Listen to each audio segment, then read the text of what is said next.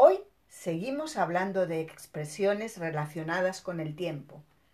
En mi último podcast hablaba de la expresión esto sabe a rayos. ¿Qué quiero decir?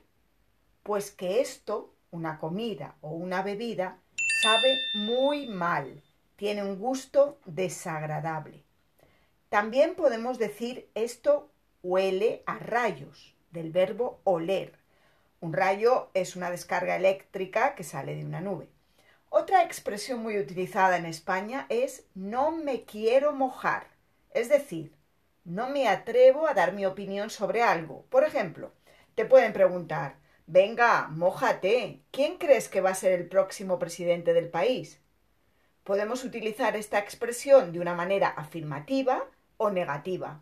¿Me voy a mojar o por el contrario, no me voy a mojar? No me quiero mojar, no voy a decir lo que pienso. Pasamos a algunas expresiones relativas al invierno o a cuando hace frío. En este caso diríamos hace un frío que pela, insinuando que hace mucho, mucho frío. O también podemos decir ¡Uf! Vaya rasca que hace. En este caso utilizamos esta expresión cuando no hace demasiado frío, pero hace más frío de lo normal para esta época del año.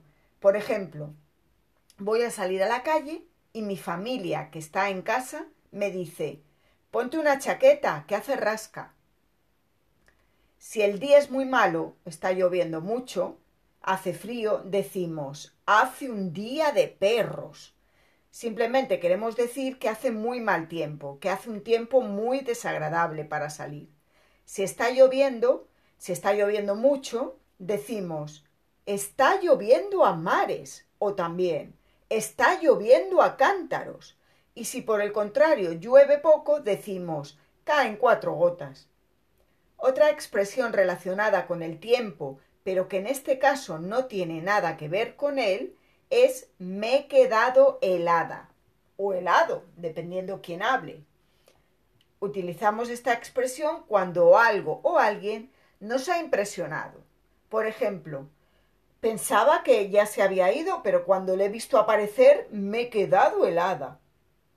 Por supuesto, también la podemos utilizar si tenemos mucho frío. Por ejemplo, apaga el aire acondicionado, por favor, me he quedado helada.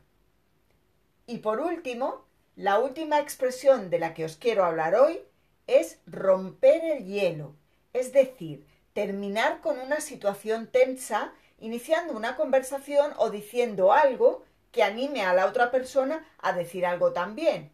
Eh, por ejemplo, una situación muy habitual es en el ascensor, cuando nos encontramos con un vecino y para romper el hielo hablamos del tiempo. Y os digo, os dejo, perdón, con una última expresión. Caer chirimiri, que significa en el próximo podcast os lo cuento. Hasta pronto.